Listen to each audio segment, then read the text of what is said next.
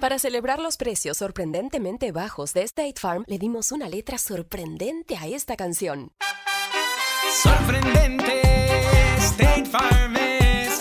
Con esos precios tan bajos, ahorro mes a mes. Sorprendente, State Farm es.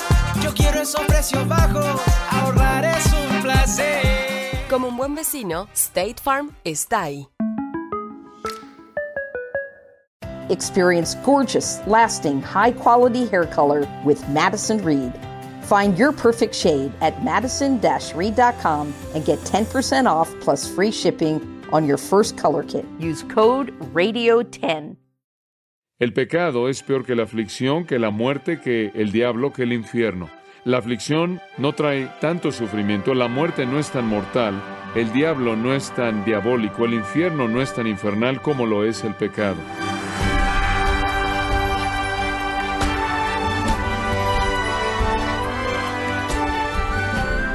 Oyente, usted puede recordar algunos de los grandes gritos de la batalla en la historia, como citaba yo hace un día, recuerden el Álamo y recuerden el Maine. Pero cuando se trata de sus batallas con el pecado, hay otro tema que es importante tener en cuenta. Acuérdate de las consecuencias. El pastor John MacArthur le explica por qué acordarse de las consecuencias es fundamental en una lección que le ayudará a aferrarse a las herramientas disponibles que la palabra de Dios tiene para romper las garras del pecado. Título del estudio que comienza hoy en gracia a vosotros con la lección La memoria que evita.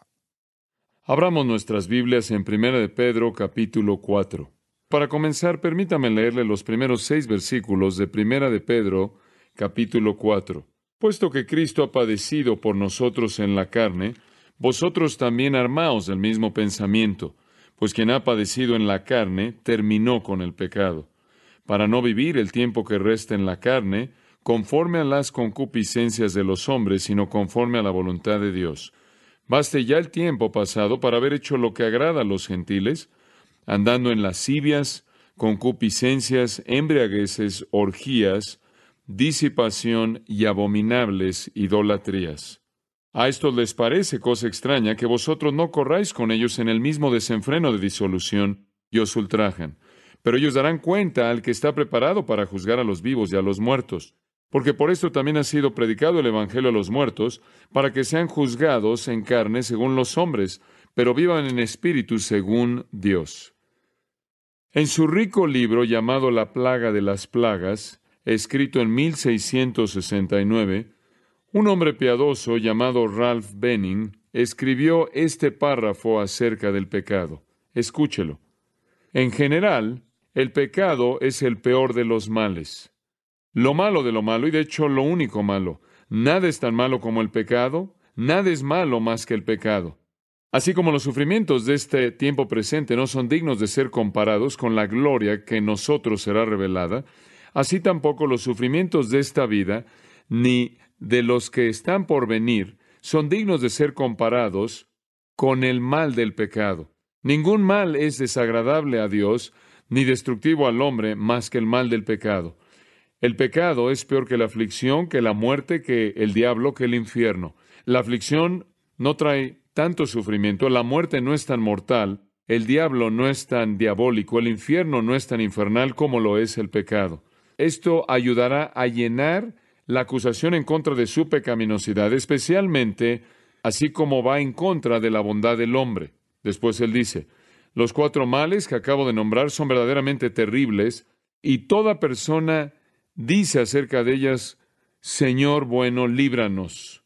Sin embargo, ninguno de estos ni todos juntos son tan malos como el pecado. Por lo tanto, nuestras oraciones deben estar más concentradas en ser librados del pecado, y si Dios no va a escuchar ninguna otra oración más que esta, debemos orar, te rogamos, óyenos, buen Señor. Fin de la cita. De una manera única, con una elección extraña pero interesante de palabras, Ralph Benning nos ayuda a entender la maldad del pecado. Es peor que la aflicción, es peor que la muerte, es peor que el diablo y es peor que el infierno. Ahora es verdad que el creyente odia el pecado. Es verdad que el creyente desea huir del pecado.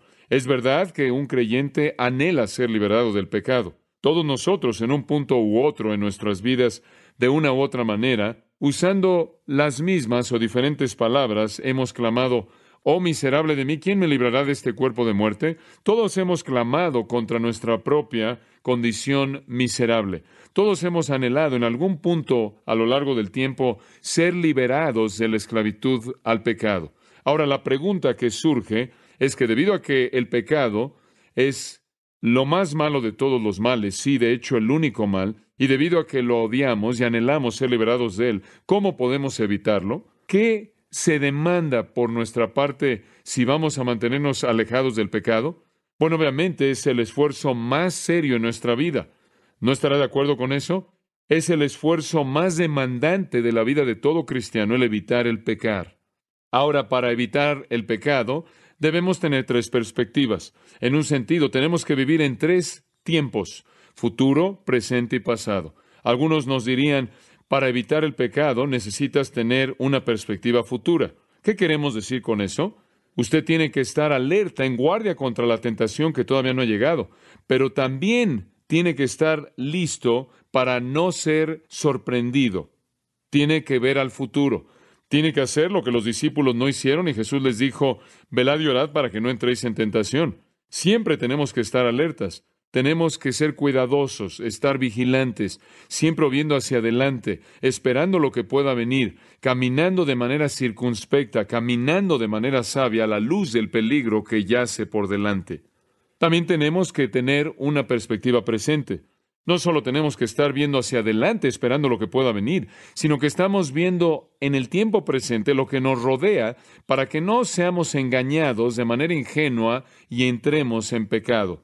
Pablo nos recuerda en Romanos 12:9, él dice, aborreced lo malo, aférrense a lo que es bueno. Eso es tiempo presente. Cuando usted vea mal, ódielo. Cuando usted ve que algo es malo, ódielo. Cuando usted ve algo que es bueno, aférrese a ello. Pablo dijo, no seáis vencidos por el mal, sino venced al mal con el bien. Pablo dijo en Romanos 13:14, vestidos del Señor Jesucristo y no proveáis para los deseos de la carne. Entonces, de manera constante debemos estar viendo hacia el futuro, esperando lo que pueda venir en términos de pecado. También tenemos que estar evaluando el presente para que podamos evitar el pecado. Pero también existe la necesidad de ver al pasado. Una de las mejores facultades para enfrentar el mal de todos los males, de hecho el único mal, es una buena memoria, y esto es lo que realmente está diciendo Pedro aquí. Él nos está llamando a recordar algunas cosas que nos van a capacitar a evitar el pecado. La clave del pasaje se encuentra en el versículo 2, en donde Pedro dice que no debemos vivir el tiempo que resta en la carne conforme a las concupiscencias de los hombres, sino conforme a la voluntad de Dios. Debemos vivir el resto de nuestras vidas evitando el pecado y viviendo la voluntad de Dios. Ahora, para hacer eso sí debemos ver hacia adelante y esperar de manera vigilante lo que pueda venir. Y sí debemos evaluarnos en términos del tiempo presente, pero el punto primordial de Pedro es que debemos mirar hacia atrás, debemos tener una buena memoria. Ahora recuerden dónde estamos antes de que escarbemos en este texto en particular. Esta epístola entera fue escrita a personas que estaban sufriendo y ha llegado a cierto clímax, de hecho, al final del capítulo 3, y el clímax ahí fue que Pedro estaba diciendo en todo lo que ustedes están sufriendo, acuérdense de esto, el sufrimiento puede ser triunfal. Usted puede salir victorioso aún en el sufrimiento y el modelo para ello es quién? Cristo. Y Él nos muestra en el capítulo 3, versículos 18 al 22, cómo es que Cristo en medio de todo el sufrimiento injusto, Él sufrió. Y Él nos muestra en el capítulo 3, versículos 18 al 22, cómo Cristo en medio del el sufrimiento injusto, Él triunfó. De hecho, él obtuvo su mayor victoria en el momento de su mayor sufrimiento.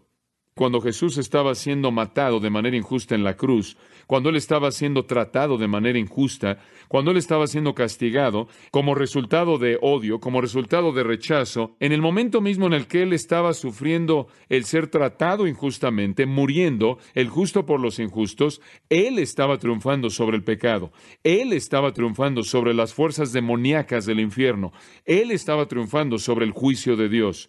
Y él estaba adquiriendo para sí mismo la supremacía definitiva, como dice en el versículo 22, de sentarse a la diestra de Dios. Entonces, en el momento de su muerte, Él triunfó sobre el pecado. Él triunfó no solo sobre el pecado, sino que Él también triunfó sobre las fuerzas demoníacas del infierno. Él triunfó sobre el juicio de Dios, el cual Él soportó y salió victorioso. Y Él triunfó sobre todo ser creado. Y fue todo en su sufrimiento más grande que Él ganó su triunfo más grande. El punto de Pedro es que cuando usted ve su sufrimiento, recuerde que puede ser el momento de su triunfo más grande. Así fue con el sufrimiento de Cristo y así también puede ser con usted. Ahora, con eso en mente, observemos el versículo 1. Puesto, lo cual obviamente nos lleva de regreso a lo que acaba de decir en el capítulo 3. Puesto que Cristo ha padecido por nosotros en la carne, vosotros también armaos del mismo pensamiento. Eso realmente resume lo que acaba de decir. Por eso está ahí el puesto. Ustedes han visto a Cristo sufrir en la carne y su sufrimiento fue triunfal. Entonces, ármense del mismo pensamiento. ¿Qué pensamiento? Estar dispuestos a sufrir en la carne sabiendo que produce potencialmente el triunfo más grande. Esa es una declaración maravillosa y esa es la aplicación de todo lo que hemos visto antes. Es mejor sufrir por Cristo que sufrir con el mundo. Es mejor porque nuestro sufrimiento por causa de la justicia, cuando sufrimos por hacer lo que está bien, cuando sufrimos injustamente, cuando somos perseguidos y tratados de manera injusta y no amable, es ese mismo sufrimiento el que puede producir nuestro mayor triunfo espiritual. Entonces, debemos armarnos del mismo pensamiento.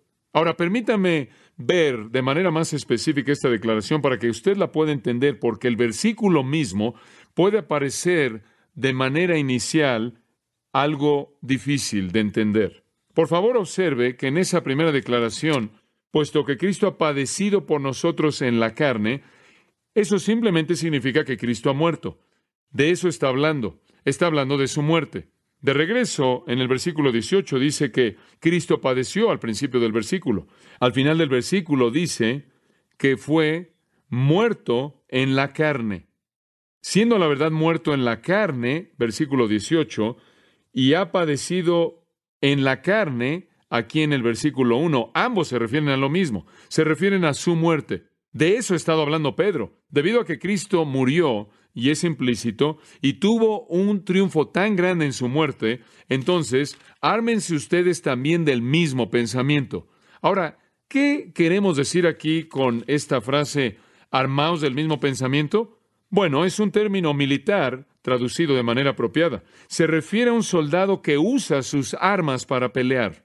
Y en Efesios 6:11 una forma de esta palabra es traducida armadura o toda la armadura de Dios. Pónganse, vístanse, colóquense su armadura, ármense, tomen sus armas. ¿Por qué? ¿Para qué? Para una batalla. Su vida va a ser una batalla y necesita estar armado con esta arma definitiva. ¿Cuál es?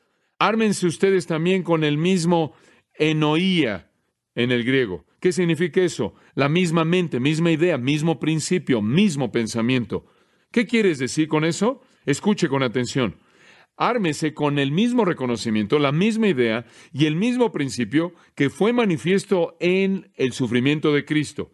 ¿Y qué es eso? El principio que inclusive en la muerte puedo, ¿qué? Triunfar. Esa es la idea. Ármese con ese gran pensamiento. En otras palabras, esté dispuesto, escuche cuidadosamente, esté dispuesto a morir. Ármese con ese gran pensamiento. Eso es exactamente lo que yo creo que Pedro está diciendo aquí. Es una declaración muy simple. Cristo murió y ustedes necesitan armarse a sí mismos con esa misma idea de que ustedes también estén dispuestos a morir, porque ustedes entienden que en morir hay triunfo. Ahora, usted tiene una alternativa si es perseguido y amenazan su vida y usted simplemente puede doblar la rodilla, simplemente puede negar a Cristo, simplemente puede salirse, simplemente puede aventar la toalla. Pero esa no es una opción, ¿o sí? Entonces lo que él está diciendo aquí es esto. Miren, tal como Jesús lo dijo en Juan 16, va a pasar en muchas de sus vidas. Algunos de ustedes van a ser perseguidos, algunos de ustedes van a ser matados, algunos de ustedes van a ser mártires. Ármense con esa idea de que así como Cristo estuvo dispuesto a morir porque él sabía que en ello había triunfo, ustedes deben tener el mismo pensamiento. Estén dispuestos a morir por causa de la justicia porque ustedes saben que puede ser triunfal. Ahora, permítame decirlo de manera simple acepten de manera voluntaria el potencial de la muerte como parte de la vida cristiana. Ahora, ¿ese es un pensamiento nuevo para usted? No debe serlo. Mateo capítulo 10, versículo 38 y 39, Jesús dijo esto, tomen su qué, cruz y síganme. Y él dijo, si alguno no quiere tomar su cruz, habiéndose negado a sí mismo, no es digno de ser mi discípulo. ¿Qué quiso decir con eso? ¿Qué quiere decir con toma tu cruz? ¿Qué significa eso? Eso significa estar dispuesto a morir. No hay nada místico en ello. No es algún tipo de dedicación espiritual de lo que está hablando, no. Cuando Él les dijo, estén dispuestos a negarse a sí mismos y tomar su cruz, ellos sabían exactamente lo que Él quiso decir, porque una cruz era donde la gente era ejecutada. Él estaba diciendo, deben estar dispuestos a morir por mí, estar dispuestos a entregar sus vidas. Y para muchos, muchos cristianos, esa ha sido una realidad. Pablo dijo francamente en 1 Corintios 15, 31, yo muero diariamente. ¿Qué quieres decir con eso? Estoy viviendo al filo de la muerte. Recuerde que cuando él escribió su última carta, él dijo, estoy listo para ser ofrecido. Como puede ver, él se había armado a sí mismo de esta idea. Él había visto la muerte de Cristo y había visto a Cristo triunfar en ella, y entonces él se armó a sí mismo con la misma idea de que estoy dispuesto a morir por Cristo. Y Pedro aquí, como Pablo, tiene lo mismo en mente. Ustedes descubrirán, queridos amigos, que ese es el arma definitiva. Ese es el arma definitiva. Dice usted, ¿qué quieres decir con que ese es el arma definitiva? Mire, si lo peor que le pueden hacer a usted es matarlo, y desde su punto de vista lo mejor que le puede pasar a usted es morir, entonces ha triunfado sobre ellos. Ese es el arma más grande que usted posee. Como puede ver, esa es la razón por la que tantos mártires a lo largo de la historia de la Iglesia han estado dispuestos a morir porque se armaron a sí mismos con esa misma idea de que hay un gran triunfo en la muerte. Jesús murió y triunfó sobre el pecado. Y si yo muero, véalo en el versículo 1. Pues quien ha padecido en la carne terminó con el pecado. ¿Qué significa esa frase? Morir. Terminó con el pecado. ¿Escuchó eso? ¿Entendió eso? ¿Es la muerte tan mala? ¿Sabe lo que sucede cuando usted muere? ¿Qué sucede? Ya no peca. Eso es bueno porque usted odia el pecado y a usted le gustaría ser librado del pecado y a usted le gustaría ser piadoso y virtuoso y puro y santo y sin mancha. Y como puede ver, si estoy armado con la meta de ser librado del pecado y esa meta solo es alcanzada a través de mi muerte y lo peor que alguien puede hacerme es matarme, entonces solo pueden producir lo que es más preciado para mí y entonces triunfo sobre ellos. Entonces Él está diciendo a estos cristianos perseguidos que busquen el triunfo en la muerte. Lo peor que el mundo hostil que los está persiguiendo puede hacer es matar al creyente y si el creyente está dispuesto a morir, entonces eso no es amenaza alguna. Usted lee a lo largo del libro de los mártires de Fox, o usted lee la historia de Juan y Betty Stam, usted lee la historia de los misioneros en Ecuador, o inclusive de misioneros más contemporáneos, quienes realmente fueron matados por la causa de Cristo, o personas en tierras comunistas o tierras paganas, cuyas vidas fueron quitadas debido a su fe en Cristo, y usted se pregunta, ¿cómo es posible que pudieron tolerar eso? Y la respuesta es, porque ellos vieron la muerte como triunfo porque ellos se habían armado a sí mismos con esa idea, porque sabían que en esa muerte ellos dejaban de pecar. Y entonces la muerte tiene cierta dulzura en ella, ¿no es cierto? El que muere terminó con el pecado. Es un verbo en tiempo perfecto y enfatiza un estado condición. Usted entra en una condición, un estado eterno permanente, libre del pecado. ¿Es eso malo? No si esa es la meta de mi vida. ¿Qué estoy tratando de hacer a lo largo de mi vida cristiana entera? ¿Qué estoy tratando de eliminar en mi vida? El pecado. Y en un instante se acabó. Entonces, si tengo esa idea en mi mente, oigan, mátenme y voy a estar en donde he tratado de estar libre del pecado, y entonces todo el temor se acaba, toda la amenaza es quitada de la persecución. Cuando un creyente muere, él entra en una condición permanente de libertad del pecado. Cristo es el modelo de eso. Esto, por cierto, fue cierto de Cristo. Dice usted, ahora espera un momento, él no fue pecador, eso es cierto. Él nunca pecó. Él no tuvo pecado, pero él vino, escuche con atención, a un mundo y dice en Romanos 8:3, a semejanza o en semejanza de carne pecaminosa. Y él no vino solo en semejanza de carne pecaminosa, sino por el pecado. Y después él se sujetó a sí mismo a hombres malos que le hicieron cosas impías, y entonces él sintió el peso del pecado, ¿no es cierto? Y después en la cruz, 2 Corintios 5:21 dice, fue hecho pecado. Y 1 de Pedro 2:24 dice que él llevó nuestro pecado. Él vino en semejanza de carne pecaminosa. Él vino para recibir la peor maldad que los hombres pecaminosos podían hacerle. Él fue a la cruz y fue hecho pecado y llevó el pecado, pero cuando él murió, él fue qué? Libre de pecado. Y todo aquello que él sufrió en su encarnación llegó a su fin. Él ya no estuvo en la semejanza de carne pecaminosa. Él tuvo un cuerpo glorificado. Él nunca volverá a ser sujeto a las malas obras llevadas a cabo por personas malas y demonios. Él nunca jamás llevará el pecado. Fue hecho una sola vez. Y entonces Cristo también en su muerte terminó con el pecado. Él ya no tiene nada que ver con él. Él no tiene nada que ver con él.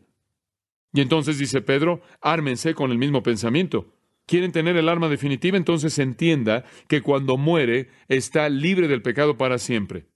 Ahora, solo un necio vería eso y diría, no, yo prefiero tener lo que tengo. Espera un momento, es imposible. Pero, amados, el terminar con el pecado, el cesar de pecar, está relacionado con la muerte de la carne. Por cierto, este versículo es muy bueno para dárselo a un perfeccionista. La gente que cree que usted puede ser perfecto en esta vida. Pedro dice, no, la única manera en la que cesas de pecar, terminas con el pecado, es cuando mueres. Las únicas personas sin pecado están muertas en la carne, muertas a este mundo. Cualquiera de los que están vivos en este mundo tienen pecado en su vida. Entonces Cristo, mediante su muerte, fue liberado de los poderes pecaminosos bajo los cuales él de manera voluntaria se colocó a sí mismo, identificándose con el hombre en la encarnación y al llevar el pecado del hombre en la crucifixión. Y supongo que eso estaba en su mente cuando dice en Hebreos que él soportó la cruz por el gozo que fue puesto delante de él. ¿Y cuál fue el gozo? ¿Cuál fue ese gozo? El ser liberado para siempre del pecado. Y nosotros también podemos ver hacia adelante a la muerte porque nos libera del pecado. Simplemente para enfatizar ese pensamiento un poco más y que quede más firme en su mente, escuche lo que dice Romanos 7:5. Entonces, mientras que estábamos en la carne, las pasiones pecaminosas que fueron incitadas por la ley estaban operando en los miembros de nuestro cuerpo. Mientras que usted esté en la carne, las pasiones pecaminosas están operando. Romanos 7:18. Yo sé que nada bueno mora en mí, esto es en mi carne. Versículo 23. Veo la ley del pecado que está en mis miembros. Oiga, mientras que usted esté vivo en este cuerpo humano, usted tiene un problema de pecado.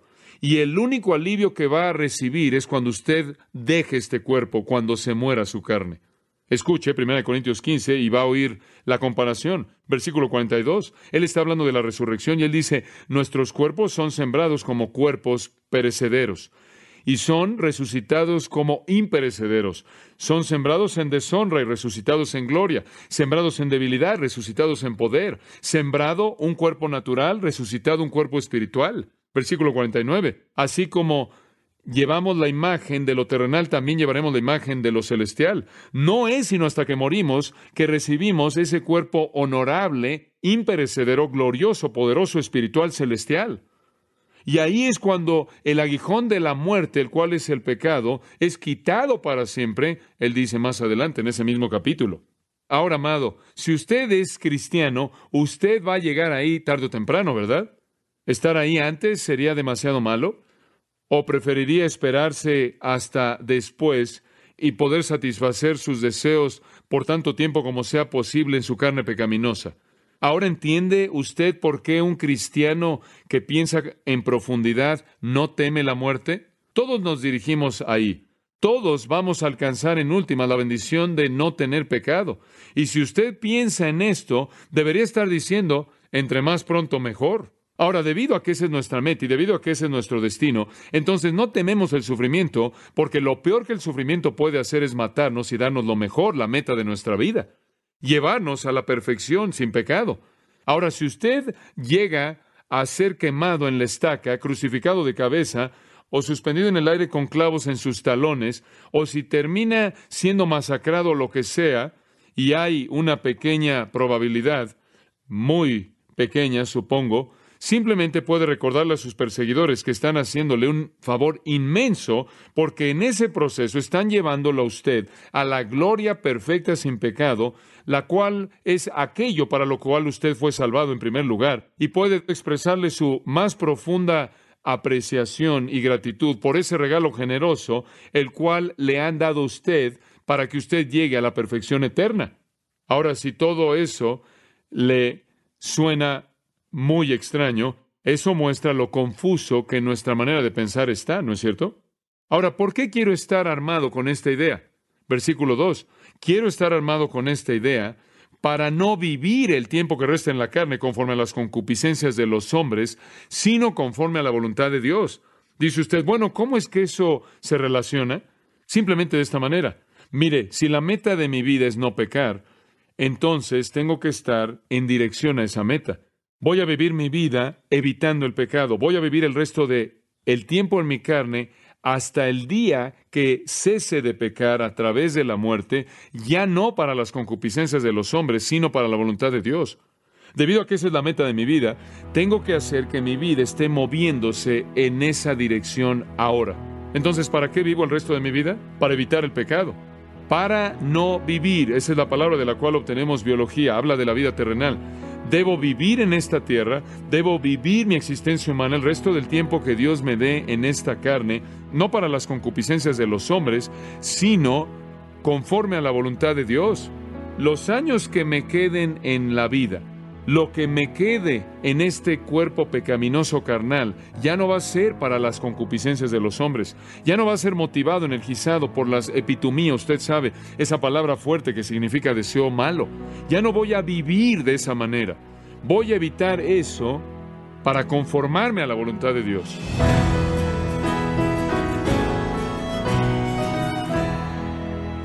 Aunque es doloroso pensar que nosotros causamos la agonía de nuestro Señor, Recordar lo que Cristo vivió es una manera fundamental para vencer el pecado. Este ha sido el mensaje del pastor maestro John MacArthur, parte de su estudio titulado Rompiendo las garras del pecado. Y recuerde que tenemos a su disposición el comentario MacArthur del Nuevo Testamento del libro de Romanos y que puede adquirirlo en su librería cristiana o aquí en gracia.org.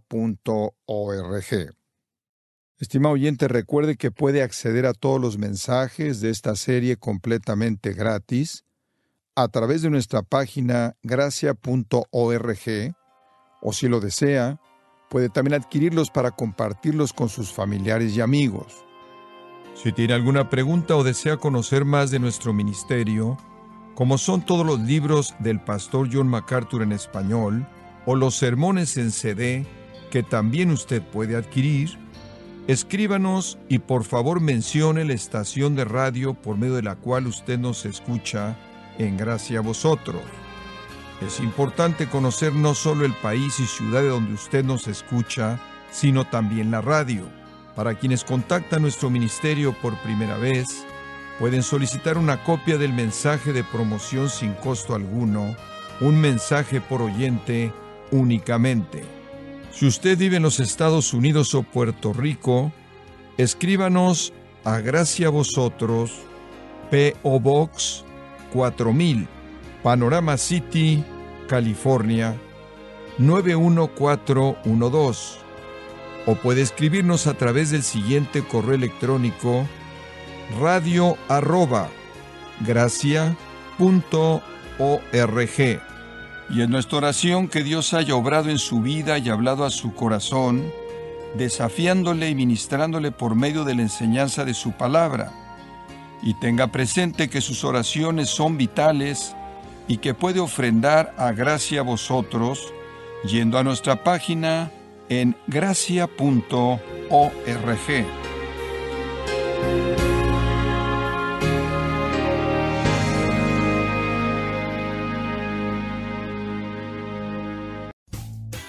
Rumkey is hiring CDL drivers age 19 and up, and drivers are paid based on experience. Rumkey CDL drivers earn $1,000 to $1,300 per week, and more than $10,000 in bonuses possible in their first year.